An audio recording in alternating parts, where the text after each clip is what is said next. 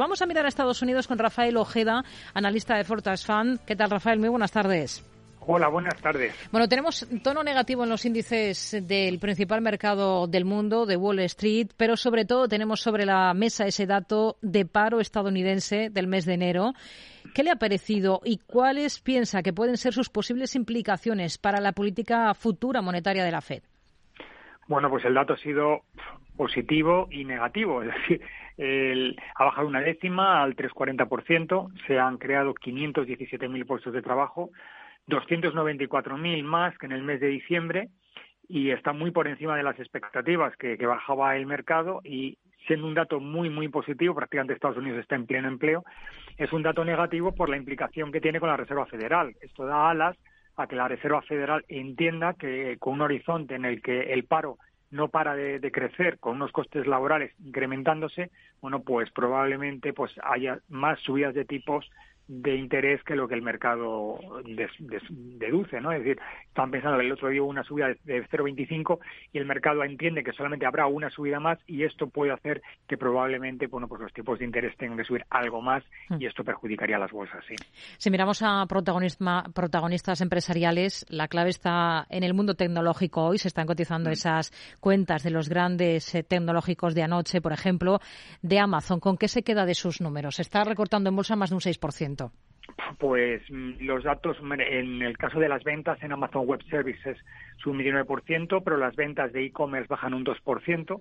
El, el, ha tenido el menor crecimiento en facturación en un año fiscal desde que salió en bolsa en el año 1997 y tiene problemas debido a la fortaleza del dólar. En el caso de, de Amazon, bueno, las débiles previsiones que prevé para el año 2023, bueno, pues está haciendo que obviamente pues la compañía esté recortando mm. en, en, perspectiva de lo que pueda suceder, claro. ¿Y qué destaca de, de Apple y de Alphabet?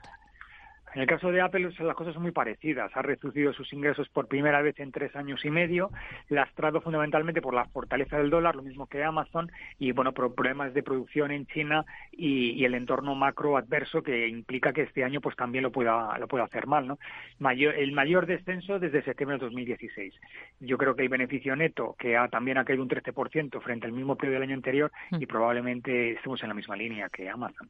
Tenemos protagonismo para Ford, que está con caídas de más del 8%, ha anunciado que se plantea reducir presencia aquí en Europa para impulsar su rentabilidad en la región, una región que en el último año solo ha registrado un resultado de explotación de 47 millones de dólares. ¿Qué le parece?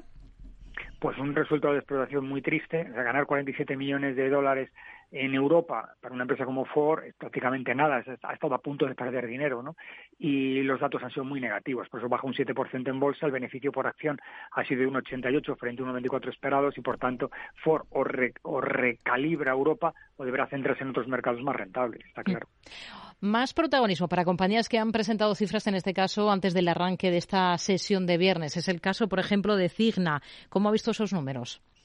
Bueno, pues los números de Cigna han estado un poco en línea con lo que con lo que podemos esperar de, del mercado. Es una compañía que a mí me gusta mucho, fundamentalmente con una compañía que en el último año ha pasado de cotizar en 213 dólares a los 302 actuales y va a cotizar 340 dólares. Yo creo que Cigna es una compañía muy a tener en cuenta y tiene un objetivo de 359. En un año como este, en un año como este, que probablemente haya muchos mercados que salgan muy claramente perjudicados, Cigna es una compañía muy, muy sólida.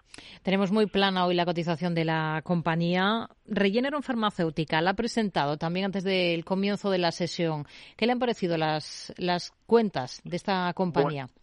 Pues en un día en el que, como hemos visto antes, no las tecnológicas han defraudado claramente, pues Regeneron Pharmaceuticals ha batido a las expectativas. Han sido unos datos, datos muy, muy positivos. En bolsa estaba subiendo, creo que en torno de un 2%. Está cotizando en 769 dólares y el objetivo que tiene fijado es 812. En el último año ha pasado a cotizar en 530 a los 760 que cotiza actualmente. La verdad es que eh, está funcionando muy bien y lo que demuestra es que el sector farma es un sector muy, muy sólido para tener en cuenta este año. Nos quedamos con ello. Rafael Ojeda, analista de Fortas Fund. Gracias. Muy buenas tardes.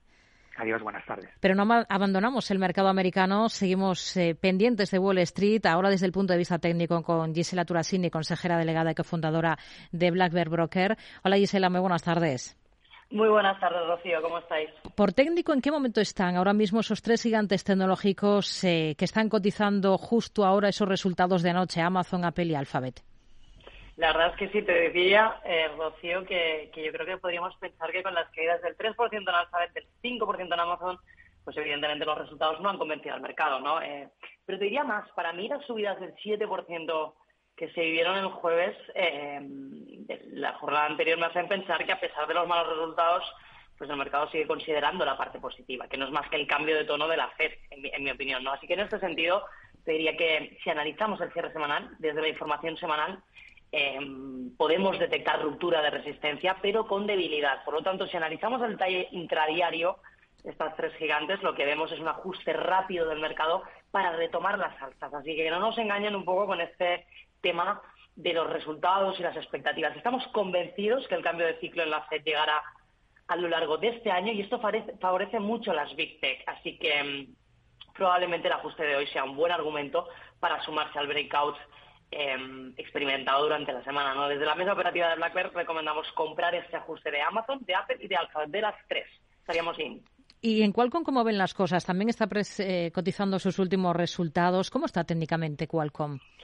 Pues ahora que un, poco más de lo mismo, ¿no? Eh, Rocío os diría que técnicamente el patrón de vuelta, como vemos eh, aquí al graficar, el de largo plazo, eso sí, no es contraindicativo de la sesión de hoy. Lo cierto es que los malos resultados sirven para recoger beneficios, poco más, eh, creo. ¿no? Operativamente sí, con stop loss estratégico tendría que ser en 105 y táctico en 120, eso es un poco de los plazos. Nosotros nos reengancharíamos a la tendencia aprovechando el ajuste de hoy también para Qualcomm. Creo que, también es una buena oportunidad, que sea todo en, la sesión de hoy. ¿no? Hmm.